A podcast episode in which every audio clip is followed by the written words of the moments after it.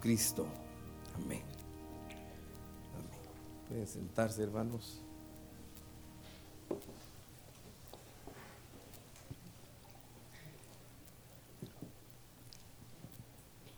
Esta mañana, con el favor del Señor, quiero compartirles hacer el tema es mm, un requerimiento apostólico.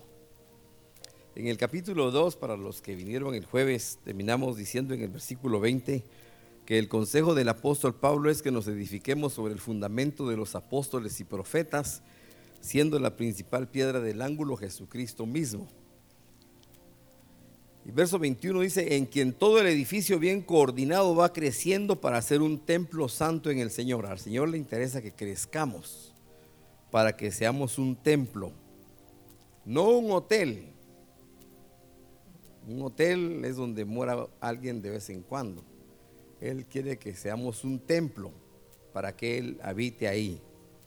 Luego dice, en quien vosotros también sois juntamente edificados para morada de Dios en el Espíritu. Es eh, lo que Dios quiere, hermanos, que seamos la morada del Espíritu Santo.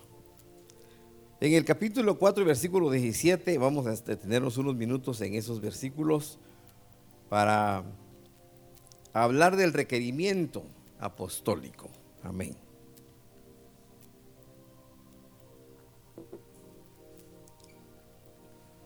Un requerimiento lo hace una autoridad.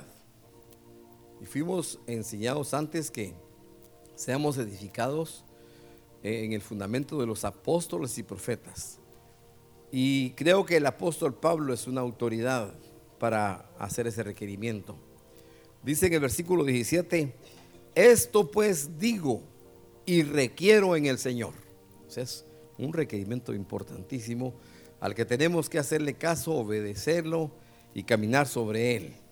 Y dice, que ya no andéis como los otros gentiles. O sea, creo que el apóstol está dando la opción y creo que hay, hay dos clases de gentiles.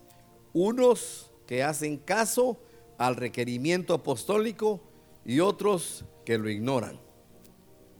Y lógicamente siempre es así. Dios da la palabra y algunos la reciben, otros no. Dios quiere que todos vivamos, que escojamos la vida, pero otros escogen la muerte. Es una decisión muy personal.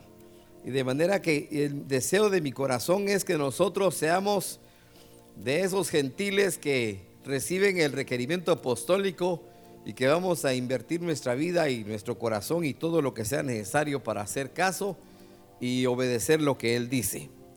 Dice que esos gentiles andan en la vanidad de su mente, teniendo el entendimiento entenebrecido, ajenos a la vida de Dios por la ignorancia que en ellos hay, por la dureza de su corazón.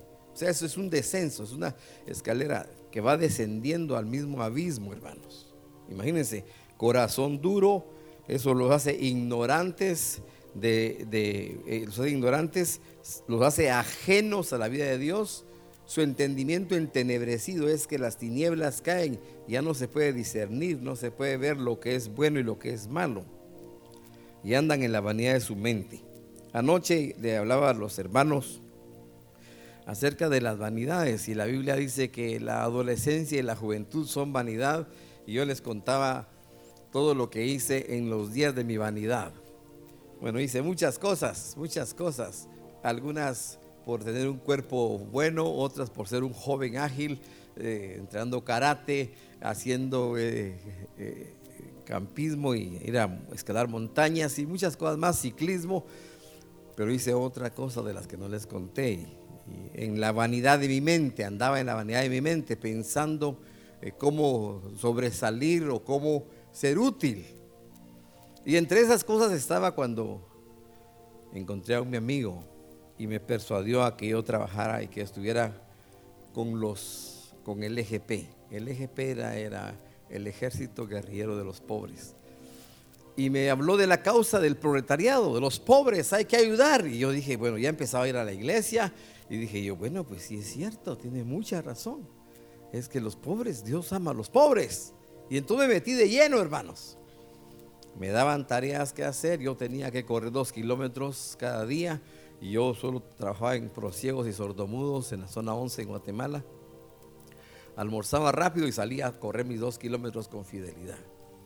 Me encomendaban cosas, tenía que ver direcciones de gente importante, tenía que ver dónde había estaciones de energía eléctrica y yo tenía que hacer mis mapas y todo en cartografía, preparando todo por la causa, creyendo en la vanidad de mi mente que eso era agradable a Dios. Y así me fui metiendo. Pero gracias a Dios que Él es rico en misericordia, hermanos. Por su grande amor con que nos amó, aún como dice el apóstol Pablo, aún estando muertos en delitos y pecados, nos dio vida juntamente con Él. Alabado sea el Señor. Les dije también a los hermanos que después de 38 o 40 años de predicar todavía se me pone la lengua del oro. Y entonces, pero gracias a Dios que la hermana es muy generosa y me trae agüita para remojármela. Ténganme paciencia si bebo agua. Amén, hermanos. Por amor. Que no sea un distractor para ustedes. Entonces estaba metido en todo eso, hermanos, en, esa vanidad de mi mente y apoyando, es más, ofrendé para la causa. Sí, ofrendé a mi grabadora y ellos me decían, me mandaban cassettes grabados, tiene que leer estos cassettes, tiene que estudiar esto, qué es el ORPA, qué es la URNG. Y entonces yo me ponía asiduamente a leer y ya iba a la iglesia. Y entonces estaba yo yendo a la iglesia y cuando regresaba solo llegaba a la casa, buenas noches mamita, ya vine, vaya mijito, qué alegre. Y yo me iba a la sala, me ponía a estudiar todo lo que ellos me estaban expresando. Y ahora lea eh, el libro El Capital, el Capital lo encuentra en Artemis y Edinter, es escrito por... Ah, bueno. Y así, cada cosita yo iba. Y también iba a la iglesia pensando en los pobres, y que no es malo pensar en los pobres, pero yo estaba desviándome a otra cosa. Cuando el Señor, en su misericordia, mi pastor Carlos, a otro Carlos, ¿eh? he tenido la bendición de tener varios Carlos, ¿eh? Carlos Rodríguez era en ese entonces, se, paró y dijo, lean, abran sus Biblias, hermanos. Vamos a abrir en Mateo capítulo 7, versículo, yo creo que es 15. Entonces abrimos la Biblia y de repente me dice, le, empecemos a leer. Y dice, ninguno puede servir a dos señores. Oh, hermanos. Entonces esa palabra era para mi corazón muy tremenda. Porque o amará uno y aborrecerá al otro. Entonces Dios aquí no podéis servir a Dios y a la guerrilla. Esa noche hice un trato con Dios, si es que se puede llamar trato. Señor, le dije, si tú me libras, porque si me desertaba, corría el riesgo de que me mataran. Si tú me libras, Señor, yo quiero ser tuyo, quiero pertenecerte. Y hermanos, el Señor es poderoso. Se olvidaron de mí por dos meses. Mi comandante se olvidó de mí, ya no me mandó panfletos, ya no cassettes para que los estudiara, ya no me llamó. Dije yo, Padre, qué alegre. Y en eso yo seguí consagrándome en la iglesia. Era una bendición, costaba cinco centavos el pasaje desde mi casa, la primera avenida 19-51, zona 1, hasta las 27 calles de la zona 5, la, la limonada, donde puyan con tortilla tiesa. No, no hace falta un cuchillo, una tortilla tiesa. Solo le ponen atrás a uno y, ay, en la cartera. Y uno con ese puyón, sí, sí, como no, empieza a entregar todo. Pero Dios nos libró por su gran bondad.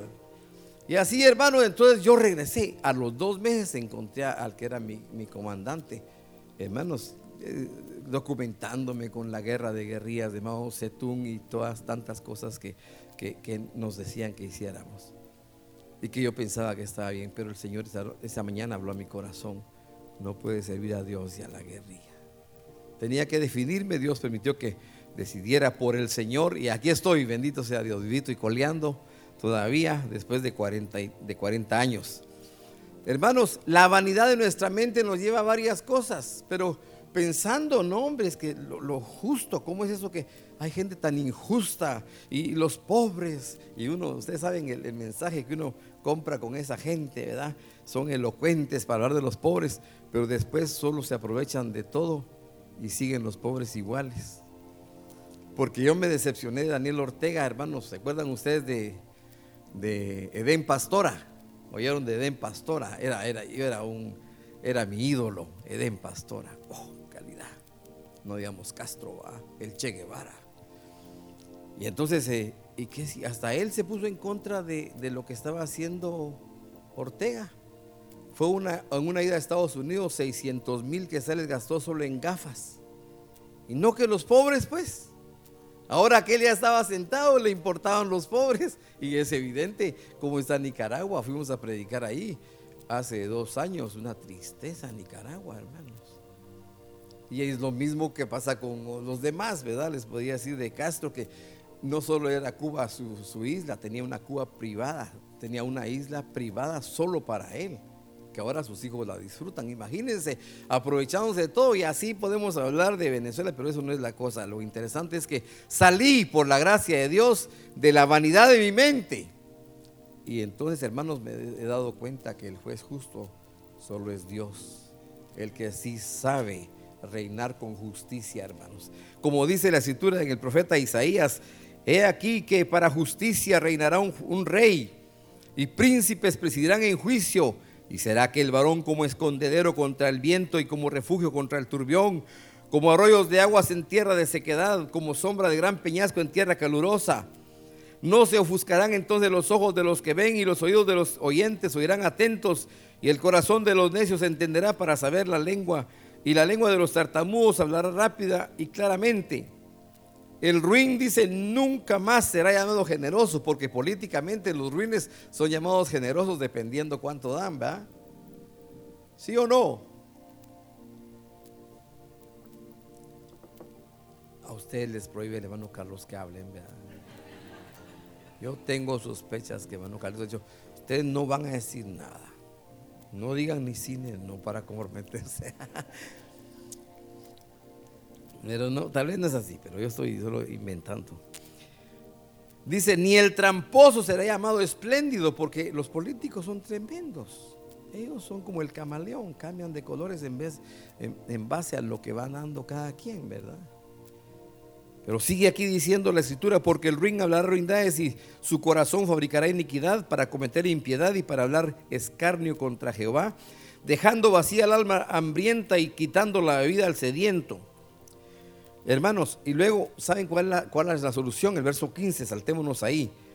Dice que hasta que sobre nosotros sea derramado el Espíritu de lo alto y el desierto se convierta en campo fértil y el campo fértil sea estimado por bosque y habitará el juicio en el desierto y en el campo, en el campo fértil morará la justicia y el efecto de la justicia será paz y la labor de la justicia reposo y seguridad para siempre.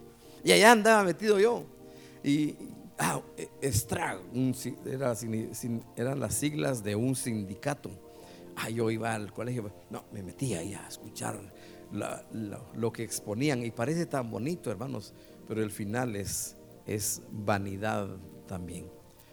Y hay otra serie de vanidades, pero entonces el rey justo, hermanos, la solución es que el espíritu de los cielos, de lo alto, esté en nuestras vidas para que logremos entender lo que es justo. Es más, algunos tendremos que pasar por injusticias. Sí, hermanos, por injusticia. Hace como dos años hubo una injusticia. Me hicieron una injusticia terrible. Pasé afligido, angustiado. Temblaba a veces. A veces iba a orar por la comida, me ponía a llorar de la aflicción, de lo, de lo que estaba padeciendo injustamente. Hoy puedo decir que Qué bendición la injusticia, porque me acercó a Dios, corrí a Dios, me refugié en Dios, dependí solo de Dios, hermanos. Y todos tenemos que llegar a esa experiencia. ¿En quién confiamos, hermanos? Y qué bendición que podamos confiar en Dios.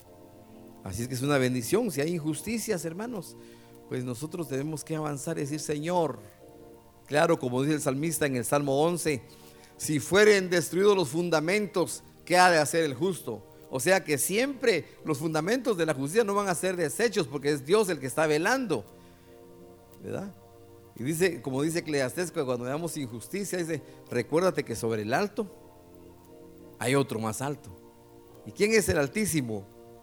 Nuestro Dios, hermanos, Él está ahí viendo. Como cuando, cuando iba Jacob iba huyendo de, su suegro que era, era máster en engaño, porque como porque lo, que quería era, lo que quería Dios mostrarle a Jacob era lo que él era para que él lo lograra ver, ¿verdad? Entonces lo mandó con un máster en engaño para que diera, wow, y así como me ha hecho. Y él decía, eso hice yo, decía. Entonces fue cuando se tuvo que arrepentirse, que no le gustó que se le hiciera eso. Y se arrepintió que él tampoco tenía que hacerlo. Y entonces ahora dice, bueno, vámonos, y se lleva a sus esposas. Y entonces ahora ahí va detrás el, suegro queriendo atraparlo. Pero recordémonos que sobre el alto hay otro más alto. Y entonces él dijo, le voy a caer y hoy va a ser la oportunidad porque por haberse escapado le puedo quitar todo, hasta mis hijas le puedo quitar. Era el pensamiento que él tenía seguramente. Y que si el Señor llegó en la noche y le dijo, cuídate de no hablarle descomedidamente a mi siervo Jacob, le dijo. Ay, hermano, así lo agarró, tranquilito. Y entonces aquel llegó, ¿qué pasó, hombre? El otro día, ¿por qué te viniste? Hubiéramos hecho una fiesta de despedida, le dice, va. Hubiéramos comido algo juntos, unos taquitos como los de anoche, ahí deliciosos. Bueno, para los jóvenes es porque los comimos, ¿verdad? Pero no era la intención que él llevaba. Él quería aprovecharse en desarmarlo completamente. Pero Dios le jaló las orejas porque está hay otro más alto. Siempre hay otro más alto, hermanos. Gloria a Dios, que el Altísimo, el Olam, el Eterno es nuestro Dios. Entonces sigamos aquí. Dice que ya no andemos como los otros gentiles que andan en la vanidad de su mente, teniendo el entendimiento entenebrecido. Porque hermanos amados, cuando nos ponemos a vagar en nuestra mente, caen tinieblas cae en tinieblas, se oscurece nuestro entendimiento, hermanos. Nos volvemos ajenos a la vida de Dios, nos volvemos ignorantes del camino de Dios, nuestro corazón se endurece. Entonces por eso el, apóstol Pablo haciendo un requerimiento apostólico, ya no vivir como los otros gentiles, tenemos que ser diferentes. Gloria a Dios, hermanos. Es importante que nos desafíen. A mí me gustan los desafíos. Siempre que jugábamos fútbol, a mí me dejaron a veces en los equipos más gachos. Pero no me desanimaba. Algunos lo que hacen, ah, no, así ya no juego yo. Sí, ¿qué vamos a hacer nosotros todos ahí en Clenques? Entonces ya no. En cambio yo decía, yo le decía, miren, ya, juguemos con ganas. Y si les ganamos, qué honra va a ser sacar esos equipos grandotes. ¿Y saben qué pasaba? Les ganábamos. Ah, entonces qué buenísimos son los desafíos, tenemos que enfrentar los desafíos. Y Dios hoy nos está haciendo un desafío apostólico, que ya no seamos como los otros gentiles, mis amados hermanos. Tenemos que ser diferentes para hacer una influencia poderosa en este mundo. Somos, debemos ser distintos por la gracia de Dios. Y lo triste es que si no se hace caso al requerimiento apostólico, hermanos, vamos descendiendo, descendiendo, descendiendo. Qué triste. Fíjense lo que dice, los cuales después que perdieron toda sensibilidad, o sea, la sensibilidad se aprende. Hace 42 años yo iba a la iglesia a visitar de vez en cuando la iglesia Puerta del Cielo en Guatemala del hermano eh, Manuel Melgar Gallegos. Y, él dijo una cosa que impactó mi corazón. Dijo, la luz revelada, no obedecida, cauteriza la conciencia. No se me olvidó. Hace 42 años oí eso. Hermanos, la luz revelada, no obedecida. Cuando estás oyendo tus verdades y no, no le haces caso, después, ah, no importa, se cauteriza la conciencia, se vuelve insensible. Y mire aquí dice que estos perdieron toda la sensibilidad y se entregaron a la lascivia, a pecados sexuales terribles. Pero por si no entendimos, Pablo agrega otra palabra dice aquí, para cometer con avidez toda clase de impurezas. Y avidez quiere decir hacer las cosas con un deseo incontrolable. O sea, ya no se puede gobernar. Se vuelve uno cautivo, esclavo, está, está encadenado, hermanos. Pero gloria a Dios que esta mañana el Señor está recordándonos un requerimiento apostólico, hermanos que ya no andemos como los otros gentiles, lógicamente en vestuarios, en palabras. Aquí adelante lo dice. Y nos recomienda tres cosas. Pero miren hermanos, si la insensibilidad llega es peligroso. Si alguien, alguien ya no siente su pie, está próximo a que se lo amputen. Por la insensibilidad, ya no avisa, ya no avisa, ya no manda el aviso. Ya no, tranquilo. Entonces me meto un clavo y yo como que nada, sigo, así, con un clavo en el pie. Sí, no siento. A mí me da pena un hermano en la iglesia porque estaba su pie malo. Decía, no, yo no siento nada así. Oh, dije, qué terrible, porque si uno ya no siente, es. Entonces lo que pasa es que se puede infectar tremendamente. Y peor si ya la, esa articulación, no, ya esa, la vena que alimenta ahí en la vuelta del, del tobillo, hermano, si se calcifica, ya no puede pasar la sangre. Entonces, aunque se usen antibióticos de los que sean, ya no le hace nada. Qué terrible, hermanos. Entonces, amputación, pero eso es físicamente, pero, pero nosotros en, eh, espiritualmente hablando, si alguien se vuelve insensible, va a ser amputado también del cuerpo de Cristo. Qué tristeza, hermanos, qué tristeza.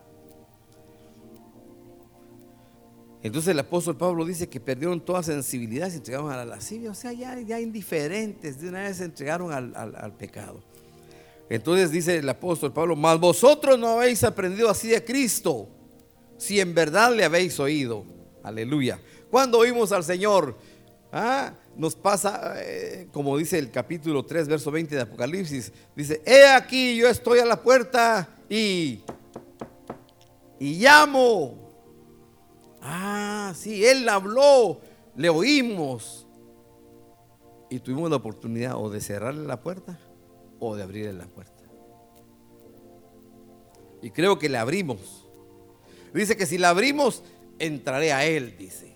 Cenaré con Él y Él conmigo. Empieza una comunión ya oyendo del Señor, estar en esa comunión preciosa con el Señor. Entonces, mas vosotros no habéis aprendido así de Cristo si en verdad le habéis oído y habéis sido por él enseñados conforme la verdad que está en Jesús. Entonces nos da tres consejos que hay que hacer. Verso 22.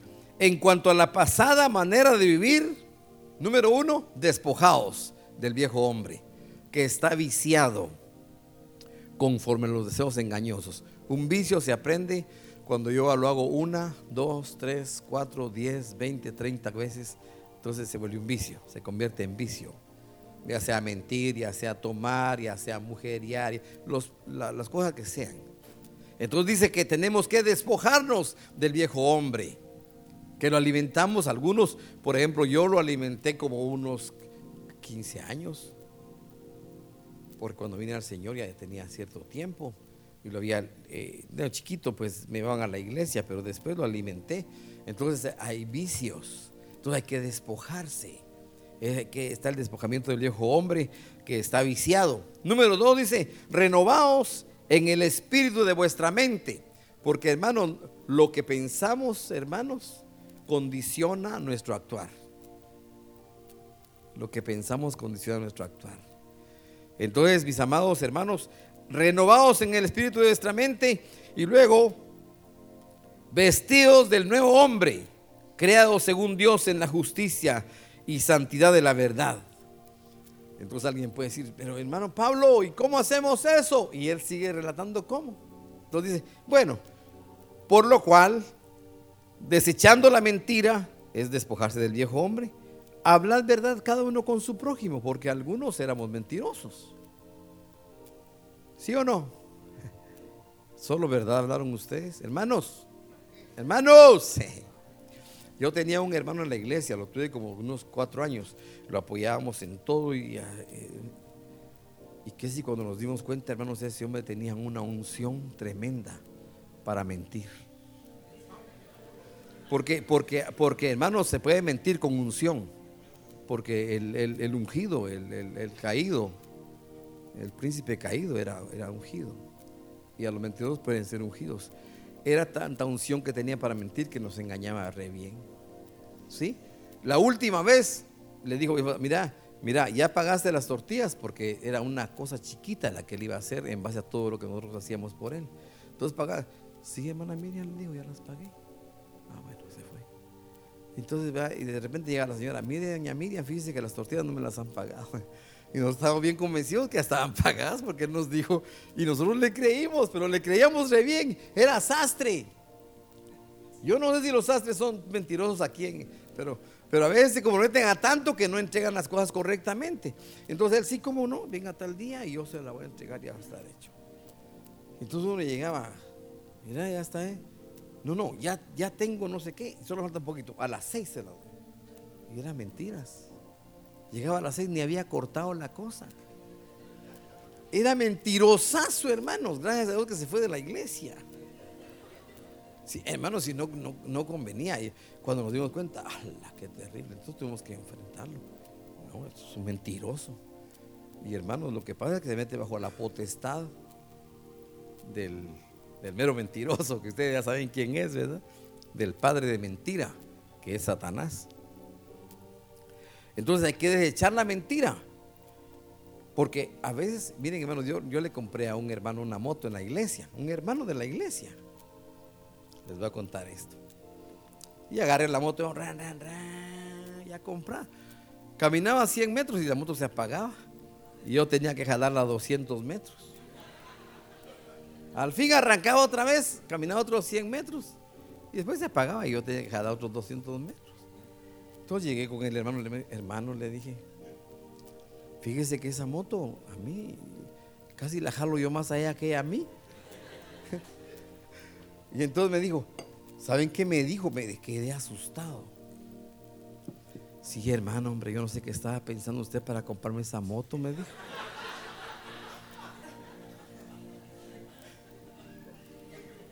Ya no le dije nada.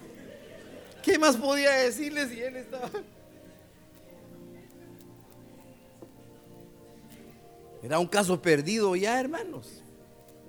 Pues yo dije, me va a decir siquiera, bueno, ¿sabe qué? Si quiere, le voy a reponer la mitad, déjela ahí. O... Sí, hermano, no sé qué estaba pensando usted para comprarme esa moto. ¿Verdad que es el colmo? ¿Pero por qué? Porque no queremos despojarnos de ese hombre viejo que está viciado. Ese hombre que está, que es tramposo. ¿Verdad, hermanos? Entonces, por eso dice, airaos, pero no pequéis, dice. Ah, porque ya saben ustedes que, bueno, o sea, a veces llega uno a airarse, va. Pero no peque. No peque. No se ponga el sol sobre vuestro enojo ni, ni deis lugar al diablo, porque ya, que no, no, ya, no, no quiero ni cenar. Comételo tú. Y manda a la mamá, al hijo, decirle a tu tata que se venga a hartar si quiere. Imagínense, hermano, ya el otro es contento, ay, está bueno, pues no, que peor la cosa, ¿va? Entonces van a la cama y dice, no, queda punta izquierda tú y yo la punta derecha. Bien molestos, hermano, dándole lugar al diablo. Entonces el diablo tiene un gran campo para trabajar esa noche y hacer raverías, hermano. No se ponga el sol sobre vuestro enojo ni deis lugar al diablo. El que hurtaba, dice, porque había hermanos en la iglesia que hurtaban. Aquí no, hermanos. Yo me refiero a los de Estanzuela, porque allá los conozco un poquito más. Que el que hurtaba ya no hurte más, dice.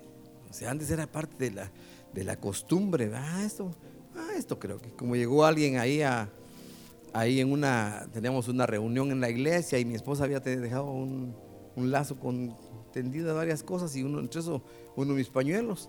Llegó alguien, ah, el pastor tiene muchos pañuelos. Empezó a agarrarlos y a doblarlos porque seguramente él creía que yo tenía muchos y que, podía compartirle unos a la fuerza. El que hurtaba ya no hurte más, sino trabaje haciendo con sus manos lo que es bueno, lógicamente para suplir sus necesidades de su familia y para que tenga que compartir con el que padece necesidad. No tenemos que trabajar solo para nosotros. Hay que acordarse de los necesitados también y dar para ellos. Verso 29. Ninguna palabra corrompida salga de vuestra boca, sino la que sea buena para la necesaria edificación a fin de dar gracia a los oyentes. Lógicamente que aquí no sale nada malo, ¿verdad, hermanos? No, es como te pegas un martillazo. Estás trabajando y ¡pam! Se salió yo les voy a contar lo que me pasó una vez con un hermano, que yo creía que era de los santos de los últimos días. de mi iglesia, no de los mormones, sino que de mi iglesia. Yo creía que era uno de los santos de los últimos días. Íbamos manejando un pick-up en la, en, la, en, la, en la terminal y en la terminal uno se mete y resulta que aquí hay canastos vendiendo esto y aquí canastos vendiendo esto. Y el carro tenía unos espejones largos, entonces yo con cuidado iba manejando viendo aquí que este espejo no empujara a una persona y el otro no empujara así. Entonces despacito. Cuando sentí vi el espejo de aquí, que es el derecho, iba empujando a una señora. ¿Y que Entonces la señora está poco a poquito la empujé encima del canasto. No, fue cámara lenta, no crean que le pegué duro. Solo empujadito la hice, así. Pero el hermano que iba a la par mía dijo una cosa que me quedé asustado más que el empujón que le di a la señora. Me asustó más lo que él dijo. Él del susto dijo. Una palabrota. Dijo. Entonces yo dije, ¡ay! Me asusté y creía que era de los santos de los últimos días. ¿Por qué? Por eso dice que ninguna palabra corrompida salga de vuestra boca. Tenemos que despojarnos también de palabras malas, palabras incorrectas, hermanos. Tenemos que hacerlo con la ayuda del Señor, ¿verdad? Amén, hermanos. Entonces, eh, a fin de dar gracia a los oyentes, y no contristéis al Espíritu Santo de Dios, con el cual fuiste sellados para el día de la redención. Después añade otra serie de cosas. Quítense de vosotros toda amargura. Nos amargamos a veces, hermanos. Pero lo que tenemos que hacer es correr a Dios. Mire, hermano, es lo que me pasó. Eh, jamás me había pasado en 38 años de estar en el ministerio. Wow, y mi esposa leyó un correo que nos mandaron. Entonces ella llegó asustada. Yo iba a fundir una terraza, porque a veces me dedico a hacer ciertas construccioncitas. Y, y entonces iba a fundir una terraza. Y ella llegó, Roland, Roland, vení. ¿Qué pasó? Mi esposa iba asustada. Miras el correo que llegó. Y dice eso. Hermanos, era para asustarse. Dios mío, dije yo. Yo empecé asustado también. Terminé asustado. Ya éramos dos asustados. Pero dije, está bien. Yo voy a tranquilizarme. Y me puse a hablar con Dios, ¿verdad? Hablar con Dios. El lunes voy a contestar. Ya tranquilo, bien pensado Sí, tranquilo. Y nos tocaba el concurso el sábado, hermanos. Y llegaban como 60 hermanos de Tactic y nos juntábamos todas las iglesias y éramos como 500 en la iglesia. Entonces yo dije, no, ahorita estoy turbado, no voy a contestar bien, mejor voy a contestar tranquilo el lunes a ver cómo hacemos. Pero era, terrible, hermanos, era, era una, una pena terrible, pero eso me ayudó a correr a Dios, fui a refugiarme en el desierto, por eso dice Cantares, ¿quién es esta que sube? Del desierto recostada sobre su amado, dice. Porque lo que tenemos que hacer en ese desierto terrible de muerte, hermanos, de, sequedal, tenemos que recostarnos en el amado. No correr para otro lado, no correr con otro que no es que algo disgustado. Y te diste cuenta, sí, que no sé qué, ya dos amargados. Por eso dice que cuidado con la raíz de amargura, porque muchos pueden ser estorbados por, por una raíz de amargura, dice. Tremendo, hermano. Entonces, quítense. No, yo corrí a Dios por la bondad de Dios, hermano. No es que sea galán, yo, no, yo. En mi, en mi soledad, en, en, aquel desamparo que sentía, en aquello, aquello aquella soledad terrible que no tenía ni a quién acudir, pues todavía como tiene cómo acudir a su pastor, qué alegría, porque está uno hundido, pero uno corre al pastor, pero si el pastor fue el que me, el que me puso en jaque, entonces, ¿a quién corro? Yo entonces yo corría a Dios, hermanos. Señor, ten misericordia. Y llorábamos, llorábamos. Y después, bueno, como hasta los 20 días, eh, gracias a Dios fue en aquel tiempo que nos pidieron que orar, ayunáramos seis días o siete días. Ese ayuno fue maravilloso para mí. A mí me cuesta ayunar, hermanos. Ay, mejor no les digo eso porque los puedo animar, ¿verdad? Porque van a decir, si a ese, a ese le cuesta, ¿cuánto más a mí? Ay, hermano, yo no tengo gracia para eso, ¿verdad? Hermanos amados, y entonces me cuesta ayunar, pero ese día, hermanos, yo tenía una gracia para ayunar, pero era la angustia, era la aflicción. Y yo quería seguir, yo empecé, dijeron que empezamos el martes, yo desde el domingo empecé mejor. Qué bonita la aflicción, nos ayuda. Eh, de lunes empecé y terminé hasta como unos cuantos días después del tiempo que había que terminar. Y mi esposa agarró aviada porque ella estaba más angustiada que yo, como es más, más débil, ¿verdad? Y cuando sentía, llevaba 20 días de ayuno y allá. Y seguía y llegó hasta los 25 y nos tocaba la reunión, hicimos la reunión. Y me dijo, Roland, ¿qué dices si yo puedo, puedo seguir? Yo le dije, mirita, ya se arregló todo, ya lo arreglamos pero tú decides. Pero hermanos, imagínense qué precioso. Otros días, un día, ¿cómo cuesta ayunar? Pero cuando la aflicción viene y todo, ah, tan fácil, está tan, tan suave que es hacerlo, hermanos, gloria a Dios, porque Él tiene su mecanismo en su bondad y misericordia. Entonces quítense de vosotros toda amargura, enojo, ira, gritería. Yo le llamé la atención a una hermana porque mi casa está a, cuadra y media de ella. Y yo oía cuando le gritaba a sus hijos, Luis. Uh. la hermana, la hermana está gritando allá. Yo la oía, hermanos, como a, como a dos cuadras de la casa. Vení, que no se cae. Y cuando leí que hay que quitarse la gritería. A ustedes no les pasa, a ustedes son tranquilos. Ustedes, venga para acá, por favor. ¡Hala, qué bonito! Aquí en la iglesia. Pero la cosa es que es para allá que tenemos que hacer eso también. Quítese toda gritería, maledicencia y toda malicia. Antes sed benignos unos con otros, misericordiosos, perdonándoos unos a otros como Cristo también os perdonó a vosotros en Cristo. Hermanos, Miren, nuestro Dios es el mismo ayer y hoy y por los siglos de los siglos.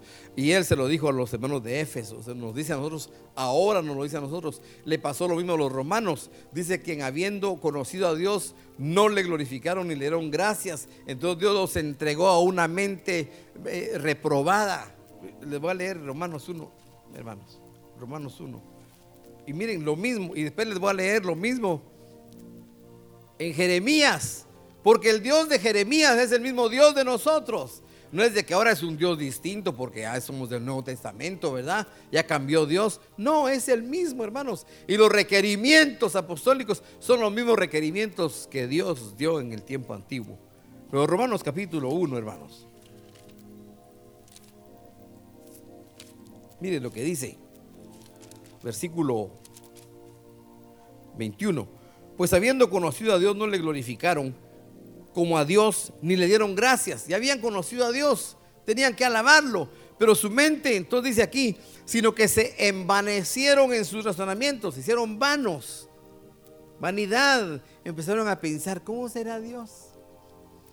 Ah, yo me imagino, ay, como nuestra imaginación perversa y caída, hermanos, ¿qué puede pensar? Pensaron que Dios podía ser como un animal. Hasta, hasta Aarón, que era uno de los sacerdotes, Imagínense lo que él hizo. Estos son tus dioses que te sacaron de Egipto, le dijo. Y le dio unos becerros. Entonces nuestra mente, hermanos, si no, la, si no se quita de nosotros la vanidad, hermanos. Entonces ellos por no hacerlo, se envanecieron en sus razonamientos y su necio corazón fue entenebrecido. O sea, cayeron las tinieblas, la oscuridad. Jeremías capítulo 6, y con esto voy a terminar, hermanos. Mire, hermanos, la inmoralidad, en eso cayeron los romanos, en eso cayeron los, los, que no aceptaron el requerimiento del apóstol Pablo. Y hermanos amados, en el capítulo 5, verso 7, es el mismo Dios, hermanos, con el mismo mensaje. Dice, ¿cómo te he de perdonar por esto? Sus hijos me dejaron y juraron por lo que no es Dios. Y escuchen, los sacié, dice ¿Qué quiere decir eso? Que nos bendijo, les dio provisión, les dio comida, les dio todo lo que necesitaban. Era para que ellos se postraran ante Dios, era para que corrieran ante Dios en gratitud. Padre, gracias. ¿Cómo nos has sostenido? ¿Cómo nos va de bien, Señor, aún en el desierto? Tú has mandado tu nube y tú hiciste esto, Señor, y ahora nosotros aquí nos está yendo re bien. Era lo que había que hacer. Pero dice, los sacié ¿Y qué dice la otra palabra? Y adulteraron, dice. Imagínense, hermanos, cómo es posible el, corazón del hombre. Y en casa de rameras se juntaban en compañías. Y para ilustrarlo más, Jeremías dice, como caballos bien alimentados por la bendición que Dios les había dado. Cada cual relinchaba tras la mujer de su prójimo. Se volvieron insensibles y se lanzaron a la lascivia.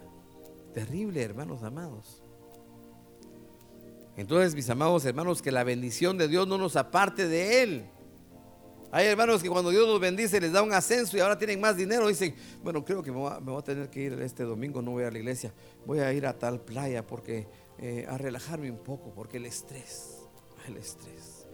Y el otro domingo, yo creo que me voy a dar mi paseadita porque ahora porque tiene más recursos, en vez de estar más agradecido, Señor, gracias, me promoviste, ahora me diste más, Señor, te agradezco. Se ponen a gastárselo en otra cosa. Y estoy hablando de cositas eh, tal vez válidas. Miren, hermanos, en Estanzuela es un lugar seco. Es, bueno, los israelitas le llaman la capital del melón, porque para dar melón es la mejor tierra que hay. Es una tierra excelentísima pero también para eh, llegaron unos tabaqueros del Paso Los Jalapas, porque ellos sembraban, tabaco allá y cuando se dieron cuenta que en, Estanzuela se daba re bien, llegaron y alquilaban tierras y entonces empezaron a sembrar tabaco. Pero la compañía, esa tabacalera, era tan buena para pagarles que ellos llegaban, les daban 10 mil alquilen la tierra. Ahora al final, muy bien, la, eh, ¿cuánto es la planilla? Seis mil decían, ah, aquí están los seis mil. Y miren, así hermano. Y después ellos empezaban a entregar su producto. Entonces, tantos quintales, bueno, menos tanto. Y después algunos ganaban 60 mil en la cosecha, otros 150 mil. Estaban re bien. ¿Saben qué hicieron? Dejaron a su esposa allá en el Paso de los Jalapas y se vinieron a Estanzuela a trabajar, humildes, Ah, pero como ahora había bendición, ahora estaban saciados, empezaron a ponerle el ojo a otra mujercita. Ah, entonces si nos cae bien. Dos mujeres. Hermanos amados, imagínense cómo es posible que nosotros después de que somos eh, necesitados y que Dios nos bendice, porque aún en la iglesia puede pasar eso, hermanos, que nos desviamos. Es más fácil estar uno fiel con, con escasez que con abundancia. Sí, hermanos. Así, así pasa. Pero tenemos que ser hijos sabios y ser fieles en la abundancia también. Porque Él dice que nos da la abundancia para que la disfrutemos, no para que nos perdamos. Pero aquí Dios dice, los sacié y adulteraron. Y yo me puse a pensar en, los del paso de los jalapas. Dije yo, qué tremendo es eso. Porque los sació la tabacalera y adulteraron. Hermanos, que nosotros seamos cristianos agradecidos, que estemos muy contentos con Dios como Él nos tiene y que en vez de querer pecar, nosotros corramos a Él y digamos, Señor, estamos muy agradecidos contigo, eres tan bueno, Señor. Yo estoy muy agradecido con Dios, estoy feliz. Yo vivo el Evangelio agradecido y, feliz, hermanos. Y yo quiero eh, terminar mi carrera mejor de como empecé. Yo empecé, yo era un fanático de Jesús y quiero terminar siendo un fanático de Jesús. Amén, hermanos. Y ustedes también. Yo les decía a los hermanos, hay que ser más expresivos. Dice que la escritura dice que en lo que requiere diligencia no perezosos, fervientes en espíritu. No es malo, hermanos, que estemos contentos en la iglesia. La solemnidad no tiene que ver con, caras largas, ¿verdad? Yo soy santo.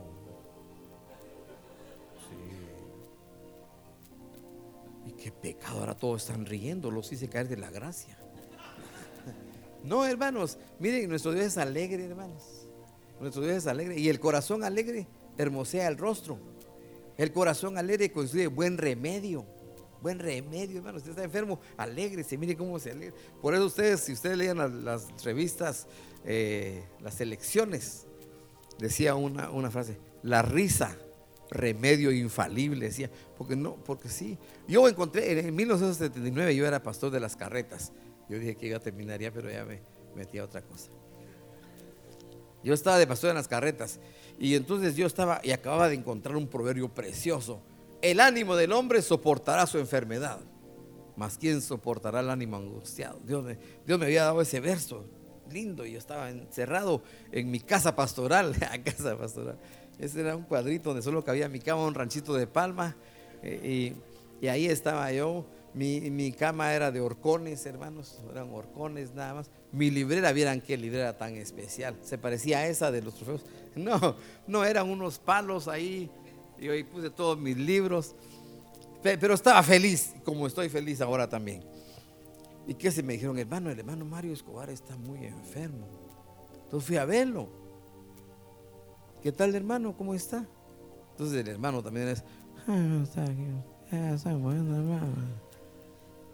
Ya ni me quería hablar bien. Me quería impresionar porque tenía diarrea. ¿Pueden creer ustedes? Entonces a mí no, me agradó. Dije, hermano, pero, no me puede hablar bien, claro. Sí, hermano, es que estoy algo enfermo. Entonces yo como había, ese proverbio creo que era del Señor para, para decírselo. Hermano, pero tenemos que tener ánimo, esforzarnos también, si eso no es para muerte. Dios puede levantarlo, vamos a orar. Y oramos también después de haberlo regañado. Caen bien los regaños también. oramos. En la noche estaba en el culto, como que nada. ¿Qué tal, hermano? Bien, gracias a Dios. Ahí ya hablaba. Pero imagínense cuando lo fue. Sin nada de ánimo, hermanos. Tenemos que tener ánimo, hermanos. Y por eso muchos cuando les dicen, usted tiene cáncer. Si Dios quiere, se va a morir, si no, no se muere. Y no es Dios el mero jefe, pues. Él es el mero jefe. Y si Él dice que nos muramos, murámonos. ¿Y qué se pierde, pues? Si vivimos, para Él vivimos. Y si morimos, va entonces que se pierde. Porque estamos con, hermanos, con, ah, es que la muerte, no, la muerte es una bendición, hermanos. Sí, tenemos que aprender a verla con una perspectiva cristiana. Pablo dijo, para mí el vivir es Cristo y el morir, ah, pero para algunos ya no es ganancia. Ay, no, es que quiero ver a mis nietecitos graduados y después, ay, quiero ver a los hijos de mis nietos. Ah, queremos. Miren, miren hermanos, Miren, hermanos, la eternidad está en el cielo, gloria a Dios, hermanos. Yo, miren, yo era, eh, eh, eh, tenía uno en la iglesia, una viejita. Miren, hermanos, arrugas ya no le cabían. Miren, estaba arrugada, pero como, hermanos, es que era. Y todavía, ¿qué tal, hermana? Ah, fíjese que tengo malos los ojos, pero me lo van a operar y voy a quedar buena. Otra vez llegaba, fíjese que tengo malos no sé qué, pero me van a operar y voy a quedar buena. Ella quería seguir viviendo y ya era justo que se muriera.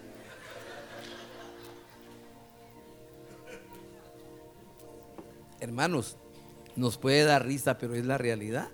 Sí, no perdemos nada si estamos en el Señor. Al contrario, descanso eterno, gloria a Dios, hermanos. Él nos libertó, dice, del temor a la muerte. Teníamos miedo antes. Ay, no, es que, y que andábamos viendo cómo nos escondíamos de la muerte, como hacen en Estanzuela. De repente, allá cuando mueren, son unos cuatro y una vez, uno por aquí. Anda cerca, dice, anda cerca. Y algunos quieren ver si se van a otro barrio, va más lejitos. No, si ya nos toca, nos toca, hermanos. Y es ganancia. Bendito sea el Señor, alabado sea Cristo. Antes sí sabemos si teníamos miedo a la muerte, pero no, hoy no, dice Hebreos que Él nos libertó del temor a la muerte, dice. Alabado sea el Señor, hermano. Qué bueno es Dios. Hermanos, Dios los bendiga, los amo mucho.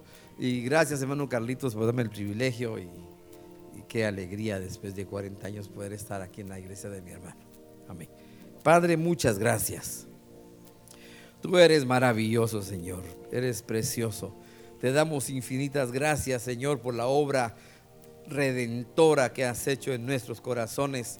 Gracias por tu amor, por tu gozo, por tu alegría, Señor, por el dinamismo que tú, Señor, pones en nuestros corazones. En medio de tribulaciones, en medio de angustias, en medio de la misma muerte, Señor, tú llenas nuestro corazón de ánimo, porque eres bueno y porque tu misericordia es para siempre, Señor, y porque tu verdad es por todas las generaciones, Señor. Te damos gracias, bendito Padre. Muchas gracias, bendito Salvador. Amén. Gracias, hermano Carlitos, muy amable. Gracias, hermano.